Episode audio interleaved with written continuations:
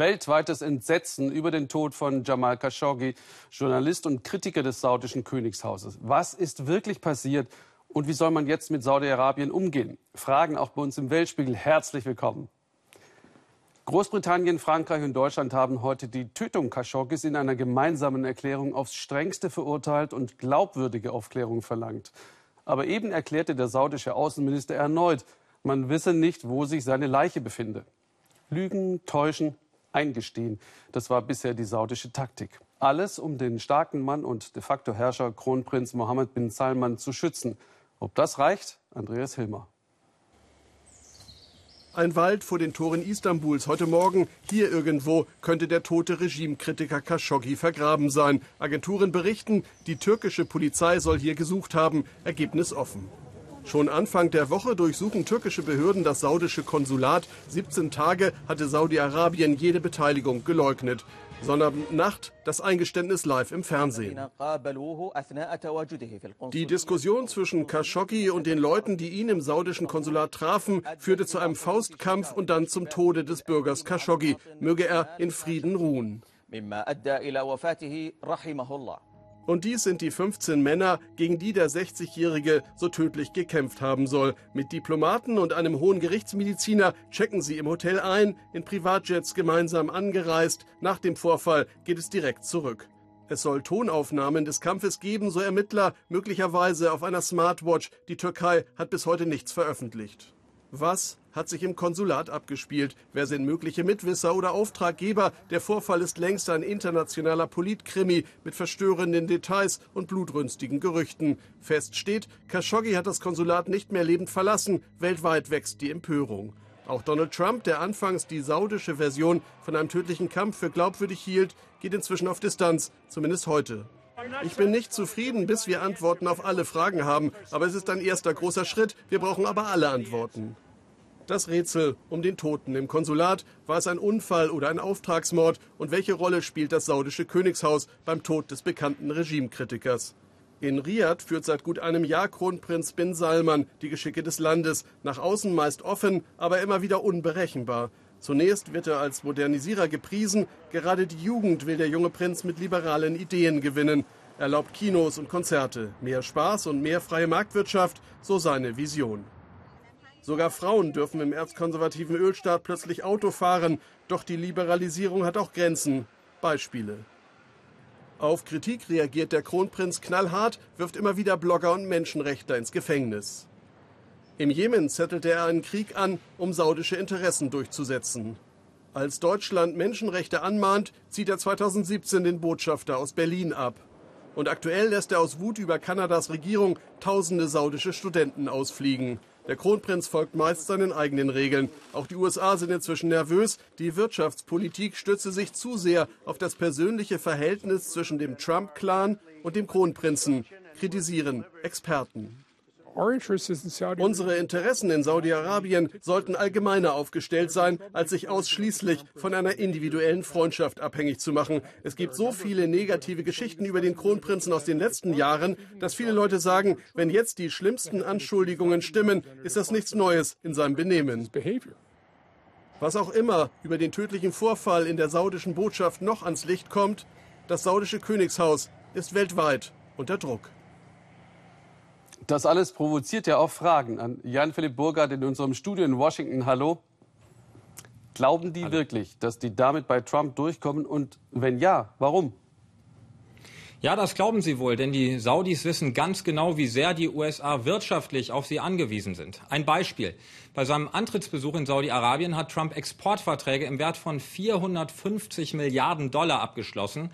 Trump betont, dass über eine Million amerikanische Jobs daran hängen. Wörtlich sagt er, dazugehörende Rüstungsaufträge jetzt einfach abzusagen sei nicht hilfreich. Deshalb werden heute hier in Washington kritische Stimmen laut, Trump seien Rüstungsgeschäfte wichtiger als der moralische Führungsanspruch Amerikas. Eine Million Jobs, vor ein paar Wochen waren es nur 40.000. Aber wieso hängt Trump eigentlich so am Kronprinzen und an Saudi-Arabien als Verbündeten? Also Trump braucht Saudi-Arabien als Verbündeten im Nahen Osten. Gemeinsam mit Israel setzen die USA beim Konflikt mit dem Iran auf die Unterstützung von Saudi-Arabien. Der saudische Kronprinz hat die Beziehungen zu Israel tatsächlich stark verbessert und er hat als erster Vertreter Saudi-Arabiens in einem Interview Israel ein Existenzrecht zugesprochen. Außerdem hat Trump ja eine radikale Abkehr von der Politik seines Vorgängers Obama vollzogen und ist aus dem Atomabkommen mit dem Iran ausgestiegen. In einigen Wochen werden neue Sanktionen gegen den Iran in Kraft treten. Die USA wollen dann die Ölexporte stoppen. Und die Versorgungslücke, die dann entsteht, die soll Saudi-Arabien schließen. Wie sind die Saudis denn inzwischen in den USA vernetzt in Politik und Wirtschaft? Der Einfluss der Saudis gilt als sehr groß. So berichtet etwa die New York Times, das Beratungsunternehmen McKinsey habe der saudischen Regierung eine Namensliste von regimekritischen Personen zur Verfügung gestellt. Ein saudischer Schriftsteller soll daraufhin verhaftet worden sein. Und auch Trump selbst als Privatperson soll geschäftlich eng mit Saudi-Arabien verwoben sein. Vor seiner Zeit als Präsident hat er die Saudis sogar öffentlich gelobt, weil sie so viele Millionen in seine Immobilienprojekte investiert haben. Das sei lange her, beteuert er jetzt. Er persönlich habe keine finanziellen Interessen in Saudi-Arabien. Entsprechende Berichte darüber bezeichnet er als Fake News. Danke, Jan Philipp Burgert. In rund zwei Wochen wird in den USA gewählt. Zwischenwahlen Entschieden wird vor allem über Abgeordnete, viele Senatssitze, Gouverneursposten. Aber so einfach wählen wie bei uns, das gibt es nicht in den USA. Man muss sich registrieren, viele Wochen vorher. Und immer mehr Bundesstaaten verschärfen die Kriterien. Dadurch werden vor allem Minderheiten, meist Afroamerikaner, ausgeschlossen. In Florida darf, wer im Gefängnis gesessen hat, lebenslang nicht mehr wählen. Das sind immerhin 1,4 Millionen Menschen. Claudia Buckenmeier über eine Initiative, diesen Teil der Verfassung Floridas zu ändern mit einer Abstimmung bei den Zwischenwahlen. Familienalltag.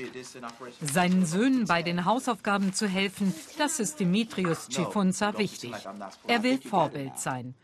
Und er weiß warum. Mit 17 war er an einem bewaffneten Raubüberfall beteiligt, musste für drei Jahre ins Gefängnis. Seitdem hat er sich nichts mehr zu Schulden kommen lassen Trotzdem verlor der 41-Jährige in seiner Heimat Florida seine Bürgerrechte, auch das Recht zu wählen. Wählen zu gehen, das wäre für mich und meine Familie so, wie wenn Geschichte gemacht wird. Meine Stimme abzugeben bedeutet, dass meine Meinung, meine Gedanken etwas bedeuten und Gewicht haben. Das wäre der ehrenvollste Moment, ein unglaubliches Gefühl. Of the time and the feeling would be unbelievable. Rechtsanwaltsgehilfe, Psychologiestudent, nebenbei Pastor. Doch ein Antrag, seine Bürgerrechte wiederherzustellen, ist seit Jahren ohne Antwort. Dimitrios hofft nun auf eine Verfassungsinitiative, über die bei den Kongresswahlen auch abgestimmt wird. Wählt. Eine Aufforderung, der mehr als 1,4 Millionen Menschen in Florida nicht nachkommen können, weil sie ehemalige Straftäter sind. Nur der Gouverneur und zwei Beisitzer können ihnen bisher ihre Bürgerrechte zurückgeben. Im Kapitol in Tallahassee findet viermal im Jahr eine Anhörung statt, bei der ehemalige Straftäter um Gnade bitten können. Es gibt kein Gesetz, das wir anwenden. Das ist Sache der Richter. Wir entscheiden gemäß unserer eigenen Überzeugungen. Wir müssen nichts ändern. Der jetzige Gouverneur hat deutlich weniger begnadigt als seine Vorgänger. Neil Waltz empfindet dieses Vorgehen als Willkür. Und deshalb engagiert er sich für die Kampagne. Ein erfolgreicher Politikmanager und Lobbyist, bis er in einem Korruptionsskandal straffällig wurde. Sie haben mobilisiert, Stimmen gesammelt. Hier glauben sie an eine zweite Chance. In diesen Wochen ist Neil unermüdlich unterwegs. Den Vorwurf, dass die Initiative nur den Demokraten helfe, gerade in einem so umkämpften Staat wie Florida, diesen Vorwurf weist der überzeugte Republikaner von sich. Das ist eine Bewegung aller. Wir haben Republikaner, Demokraten und Unabhängige. Sie alle unterstützen die Idee, wenn eine Schuld bezahlt ist, ist sie bezahlt. Florida ist nicht der einzige Bundesstaat, in dem verurteilte Straftäter ihre Bürgerrechte verlieren, aber die Hürden, sie zurückzubekommen, sind hier mit am höchsten. Neil wirbt, wo immer es geht, für die Verfassungsänderung. Mit dem Wahlrecht, da ist er sich sicher, kämen auch andere Rechte zurück. Ich habe Freunde, die seit 10, 12, 15 Jahren straffrei sind. Sie sind perfekt geeignet, um zu unterrichten oder Organisationen zu leiten, die sich um die Rehabilitation von Straftätern kümmern. Aber sie bekommen hier keine Lizenz wegen ihrer Vergangenheit. Nicht überall im Bundesstaat stößt die bewusst parteiübergreifende Initiative auf Begeisterung. Einem Bezirksvorsitzenden der Republikaner reicht es nicht, dass die Verfassungsänderung explizit Mörder und Sexualstraftäter ausschließt. Ich will sicherstellen, dass sie auf dem richtigen Weg sind und nicht im Gefängnis gelernt haben, Verbrechen zu begehen, ohne gefasst zu werden, bevor wir ihnen eines unserer heiligsten Rechte geben, das Recht zu wählen. Auch Coral Nichols saß im Gefängnis wegen Raubs. Sie versucht den Wählern klarzumachen, dass überall Betroffene leben, egal welche Hautfarbe sie haben. Sie war Anfang 20, als sie straffällig wurde. Heute hilft sie anderen, die vor Gericht müssen.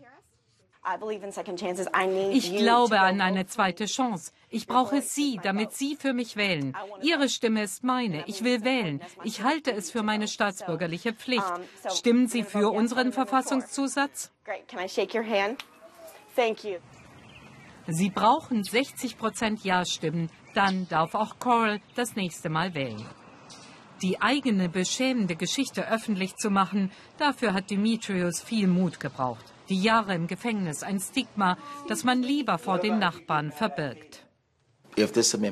Wenn die Verfassungsänderung durchkommt, werde ich immer wieder daran erinnern, dass es registrierte Wähler waren, die dafür gestimmt haben. Ehemalige Straftäter haben die Pflicht, denen Respekt zu zeigen, die ihnen mit der Wahl ihre Rechte zurückgegeben haben. Dimitrios freut sich darauf, vielleicht schon bald seinen Kindern vorleben zu können, was es heißt, zu wählen und politische Verantwortung zu übernehmen. Von Florida nach Ostafrika, eine Region, in der im Moment richtig viel Aufbruchstimmung herrscht. Das liegt auch daran, dass Äthiopien und Eritrea nach 20 Jahren Krieg Frieden geschlossen haben. Familien sind wieder vereint, alte Handelswege werden wieder genutzt. In Äthiopien gehen damit Reformen und mehr Freiheit für die Menschen einher. Im autokratisch regierten, abgeschlossenen Eritrea gibt es dafür noch keine Anzeichen. Aber Hoffnung. Sabine Boland hat sie gespürt. Von diesem Holzstapel soll abhängen, ob es ein gutes Jahr wird in Eritrea. Das glauben zumindest in der Hauptstadt Asmara viele Menschen. Bis das Meskel-Fest losgeht und das Schicksal entschieden wird, dauert es aber noch ein bisschen.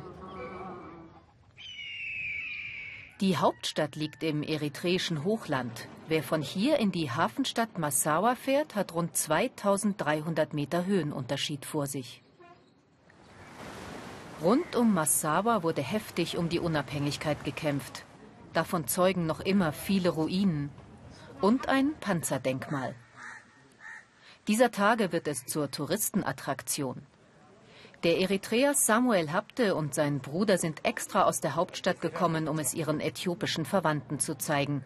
Zum ersten Mal haben sie Besuch von zwei ihrer Cousinen bekommen, nach 20 Jahren Krieg. Ich bin glücklich. Es fühlt sich so an, als ob ein Teil meines Körpers, der amputiert war, nun wieder da ist. Ich hatte unsere Verwandten noch nie gesehen, aber als sie nun zu Besuch kamen, war es so, als ob wir uns immer schon gekannt hätten, denn die Liebe war einfach da. Eritrea und Äthiopien teilen Kultur, Religionen, manche ethnische Zugehörigkeit. Aber Eritrea hat den Meereszugang, der Äthiopien fehlt. In Massawas Hafen sollen bald regelmäßig äthiopische Schiffe für wirtschaftlichen Aufschwung sorgen. Während es hier noch ein wenig verschlafen aussieht, ist außerhalb der Hauptstadt Asmara in kürzester Zeit ein Großmarkt mit äthiopischen Waren entstanden, seit die Landgrenzen Mitte September geöffnet wurden.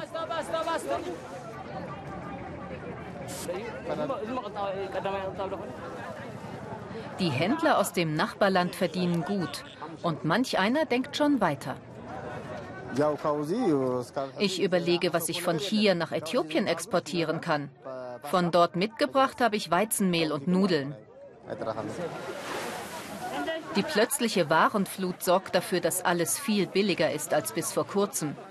Eine große Erleichterung für die Bevölkerung, die in der Regel wenig verdient. Allerdings teilen nicht alle Eritreer die Jubelstimmung. Die Regierung ist sehr abgehoben. Viel zu sehr. Sie söhnen sich mit dem eigenen Volk nicht aus. Das sollten sie erst mal machen, bevor sie mit den Nachbarstaaten Frieden schließen.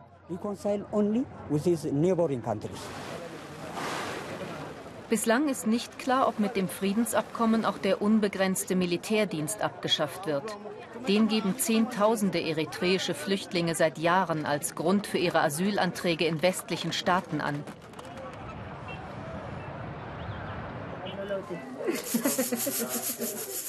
Samuel Habtes Familie feiert zu Hause mit den Cousinen aus Äthiopien das Meskel-Fest. Auch viele Verwandte des Taxifahrers leben im Ausland. Sie unterstützen die Daheimgebliebenen finanziell. Aber sie fehlen. An Tagen wie diesen wird Samuel das schmerzlich bewusst. Ich bin glücklich und zur gleichen Zeit auch nicht. Wir haben in diesem Haus mit Verwandten zusammengelebt, die jetzt nicht mehr in Eritrea sind. Wenn man älter wird, ist Trennung offenbar unvermeidlich, selbst wenn man im gleichen Land lebt, geschweige denn, wenn die Familie in der Welt verstreut ist. Dass seine Cousine Aberash so plötzlich aus Äthiopien herreisen durfte, ist beim diesjährigen Fest die große Überraschung und ein kleiner Trost.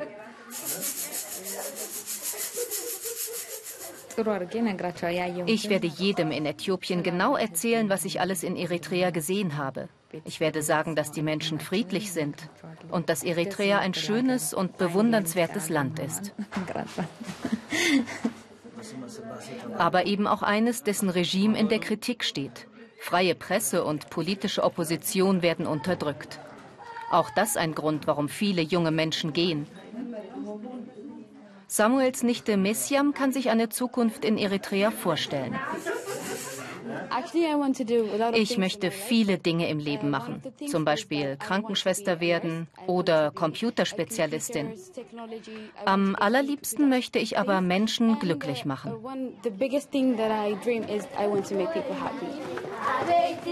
Vielleicht birgt der Frieden mit Äthiopien auch eine Chance für Eritreas Jugend. Zurück zum Holzstapel. Das christlich-orthodoxe Meskelfest feiert die Auffindung des Kreuzes Jesu. Überall in der Stadt sind wiedervereinte Familien unterwegs. Samuel Habte und Cousine Aberasch sind zum Festplatz gekommen. Die Äthiopierin ist angesichts des unerwarteten Friedens noch immer überwältigt. Anfangs wusste ich nicht, ob ich träume oder wach bin. Erst jetzt, wo ich hier in Eritrea bin, weiß ich, dass alles wirklich wahr ist.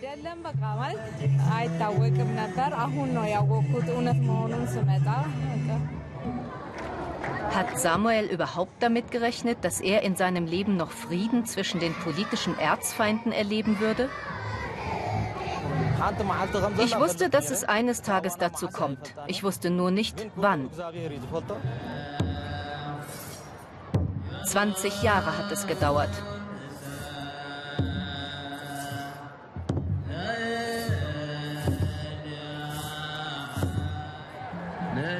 Schließlich wird der Holzstapel angezündet.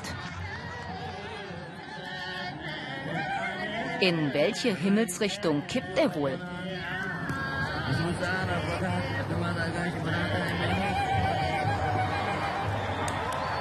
Die richtige Seite. Jubel. Es wird ein gutes Jahr, glauben Sie, in Eritrea. Puh, Glück gehabt. Vor einem Jahr kam der Weltspiegel aus Grönland. Von dort haben wir gezeigt, wie sich das Leben in der Arktis verändert, weil Eis und Boden auftauen. Darunter liegen gewaltige Mengen Bodenschätze, vor allem in Russland, Gas und Erdöl.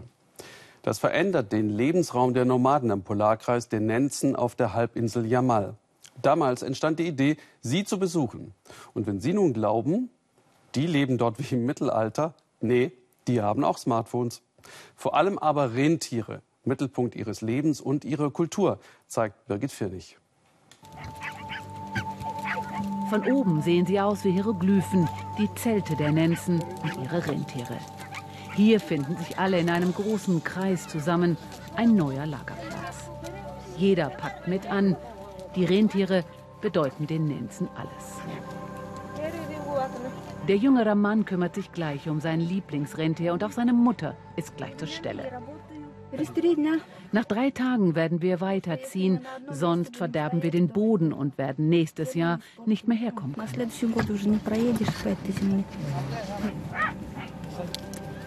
Sie werden weiterziehen, aber ohne den zehnjährigen Sohn Raman. Für ihn ist es der letzte Tag mit seinen Tieren, mit seiner Familie. Morgen kommt der Hubschrauber aus der Kreisstadt und bringt die Kinder zur Schule. Eine neue Zeit ist angebrochen. Die Kinder müssen lernen. Sie werden in der Zukunft wohl kaum noch so viele Rentiere haben wie wir, denn in der Tundra werden immer mehr Bohrtürme hochgezogen, Gas wird gefördert, darunter leiden die Rentiere. Trotzdem halten Nikodja und ihr Mann an ihrem Leben als Nomaden fest und ziehen das ganze Jahr durch die Tundra über die Halbinsel Jamal. Im Winter sogar bei bis zu minus 50 Grad. Ihren Sohn Draman bereiten sie behutsam auf das Leben in der Stadt vor. Obwohl er am liebsten hier draußen ist, in der freien Natur.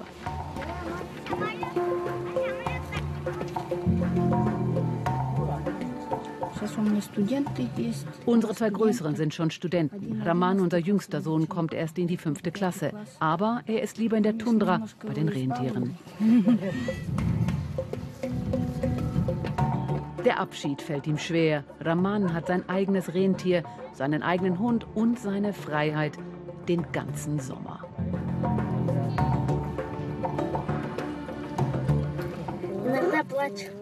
Im Internat weine ich vor Sehnsucht.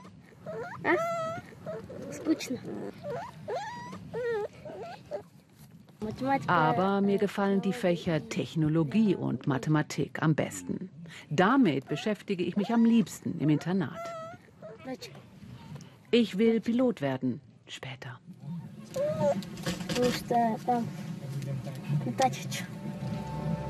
Um dann eines Tages mit einem Hubschrauber über die Tundra zu fliegen und die Kinder zur Schule zu bringen. Davon träumt Raman schon lange. Gut.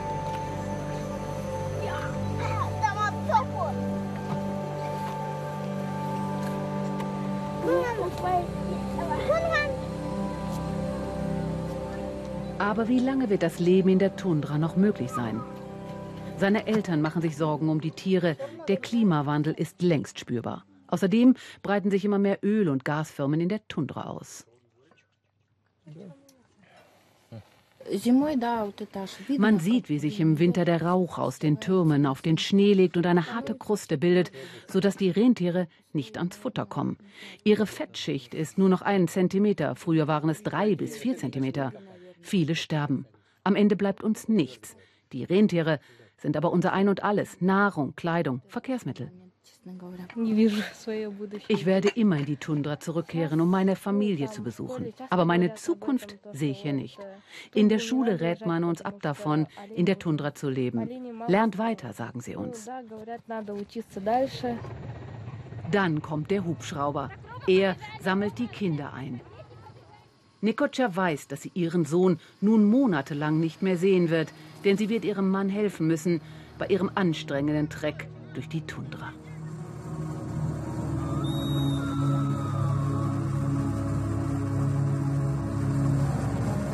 Für die Besatzung ist es schwierig, die kleinen Lager, die über die ganze Halbinsel Jamal verstreut sind, ausfindig zu machen, da die Nomaden ihren Standort ständig wechseln. Da der Permafrost auftaut, entstehen hier Seen, wo früher keine waren.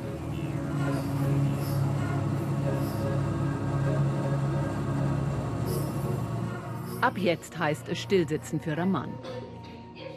Damit die Nomadenkinder ihre Sprache nicht verlernen, werden einige Fächer sogar in ihrer Sprache unterrichtet. Vera unterrichtet hier seit 25 Jahren. Sie will, dass die Kinder stolz sind auf ihre Herkunft, stolz sind auf die Kultur der Nenzen. Basteln im Freien. Die ersten Tage sind für Raman die schlimmsten. In Gedanken ist er noch in der Tundra, nur seine Schwester gibt ihm Halt. Als ich klein war, haben wir tagelang keine Menschenseele gesehen. Heute sieht man Bohrtürme, Rauch. Einerseits ist es gut, dass für das Land Erdöl gewonnen wird, das bringt Geld. Andererseits ist unser Boden nicht mehr der alte. Natürlich mache ich mir Sorgen deshalb, weil dort unsere Rentiere weiden. Ihre Eltern haben ihr Lager bereits abgebaut. Nikocha führt den Treck an, Richtung Norden. Tausende Kilometer bis zum Polarmeer.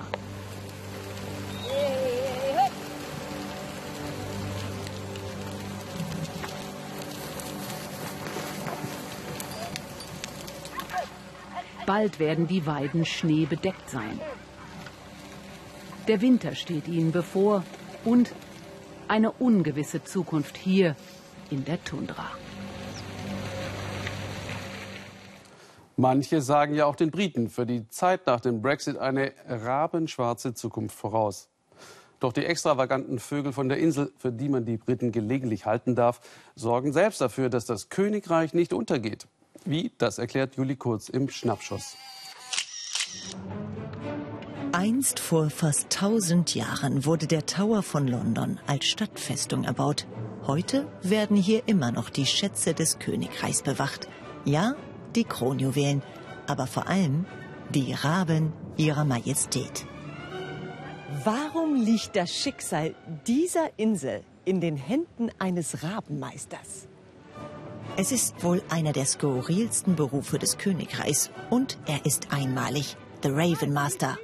Da ist er. Chris Gave wacht über die Raben auf dem Tower-Gelände. Nach einer 22-jährigen Karriere als Hauptfeldwebel der britischen Armee ist dieser Dienst die Krönung. Die ersten Raben entdecken wir ziemlich schnell.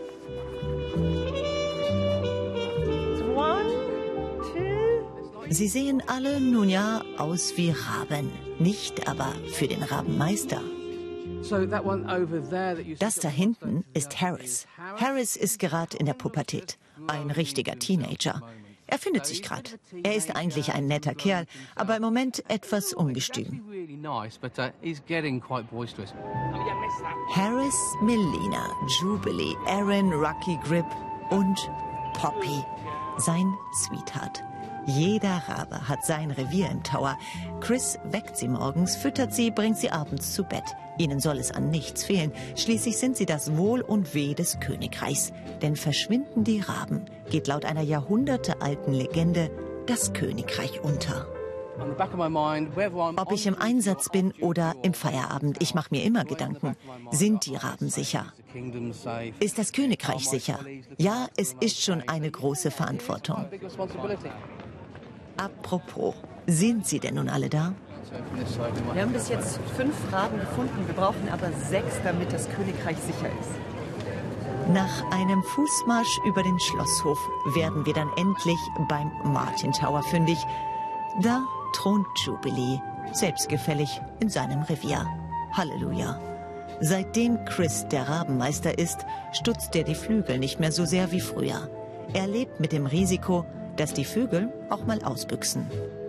Vor ein paar Jahren ist uns der Rabe Moonen abgehauen. Für sieben Tage. Ich war nervös. Es war eine schwierige Zeit, aber irgendwie wusste ich, sie kommt wieder. Gerade in turbulenten Brexit-Zeiten achtet der Rabenmeister ganz besonders darauf, dass alle Raben am Tower sind. Und für alle Fälle ist da ja noch die Nummer sieben, der Ersatzrabe. Sicher ist sicher. Typisch. Soll der Anbau und Besitz von Cannabis, landläufig Haschisch, straffrei werden? Das wird breit und kontrovers diskutiert. Zuletzt hat Kanada Cannabis legalisiert. Weltweit gibt es nur einen Staat, der damit Erfahrungen vorweisen kann. Uruguay. Das 3,5 Millionen Einwohnerland in Lateinamerika. Dort lässt der Staat seit 2017 offiziell Cannabis anbauen und verkaufen. Ein Institut regelt den Anbau und hat 13.000 Konsumenten verzeichnet. Geplant war, so der Drogenmafia das Geschäft zu verderben. Und tatsächlich ist der Schwarzmarkt eingebrochen. Matthias Ebert hat sich das angeschaut. Wir sind irgendwo in Uruguay. Martin Colasso will nicht, dass wir sagen, wo genau. Sein Ziel? Geschützt mit Starkstrom. Sicherheit für seinen Garten ist Martin wichtig. Es gehe schließlich um eine wertvolle Ernte. Cannabis. Noch sind es zarte Pflänzchen, die Martin hier mit seinem Cannabis-Club anbaut. In Uruguay mittlerweile völlig legal. Immer mehr Menschen in Uruguay akzeptieren Cannabis.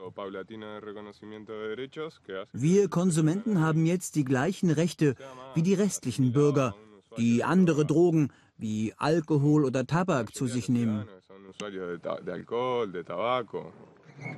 Ebenso gesichert im Container des Cannabis-Clubs die letzte Ernte.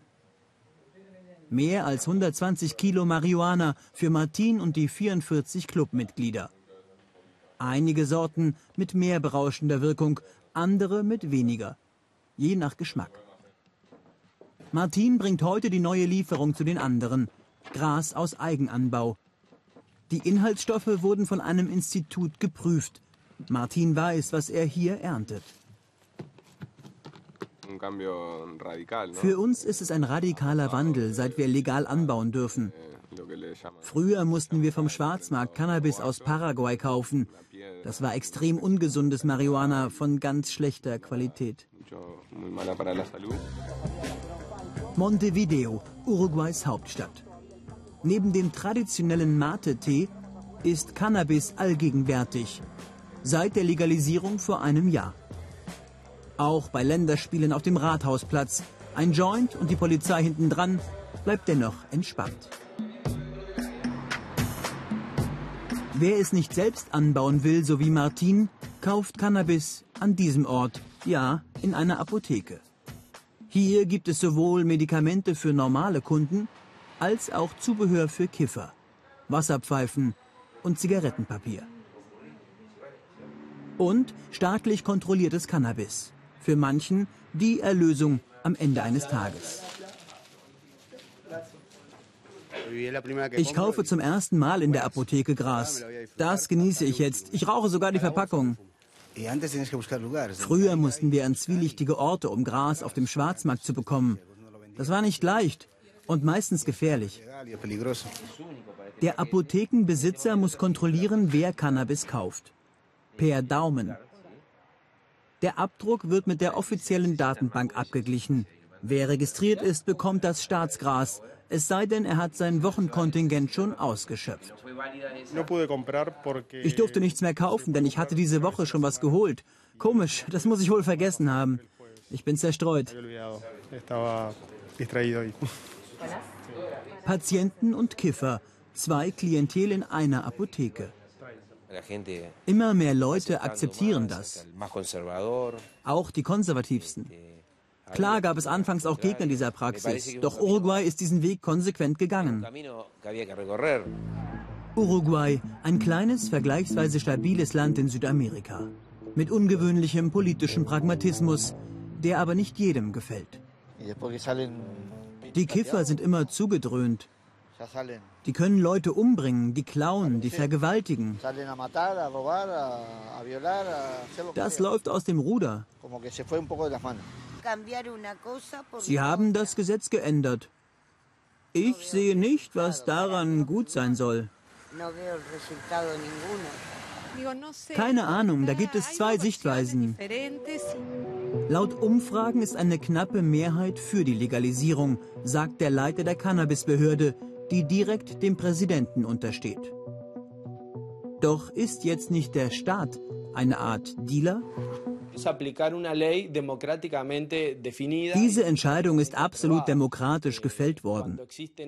Schwarzmarkt-Drogenhandel bleibt weiterhin illegal. Legal ist aber, dass wir als Staat Cannabiskonsum erlauben, mit Hilfe registrierter Produzenten und Konsumenten, die wir streng kontrollieren. Übrigens auch bezüglich Geldwäsche. So will Uruguay allmählich den Schwarzmarkt austrocknen.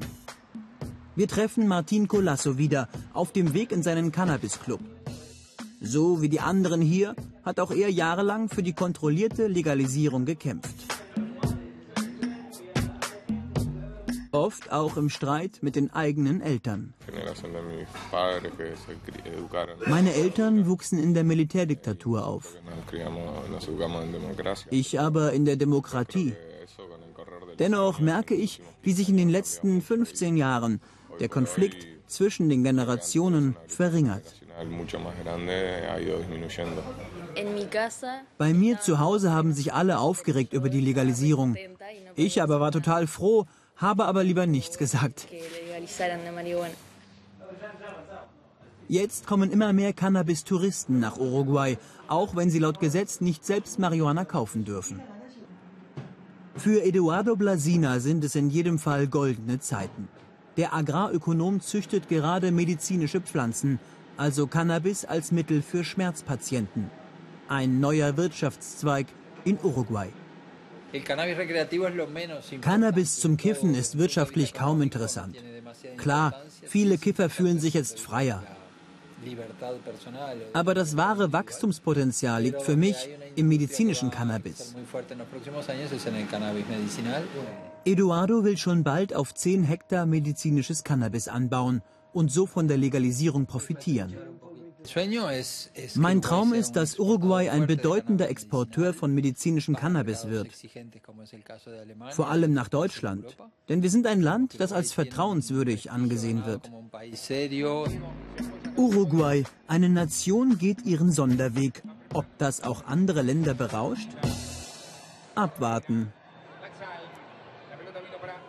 Anders als befürchtet hat die Kriminalität übrigens nicht zugenommen. In Deutschland denken ja viele, dass eine geringe Menge Cannabis erlaubt sei. Das ist nicht so. Es ist illegal. Nur kann bei Besitz von wenigen Gramm von einem Strafverfahren abgesehen werden. Aber da gelten von Bundesland zu Bundesland unterschiedliche Mengen. Ich wünsche Ihnen jetzt noch einen interessanten Abend hier im Ersten.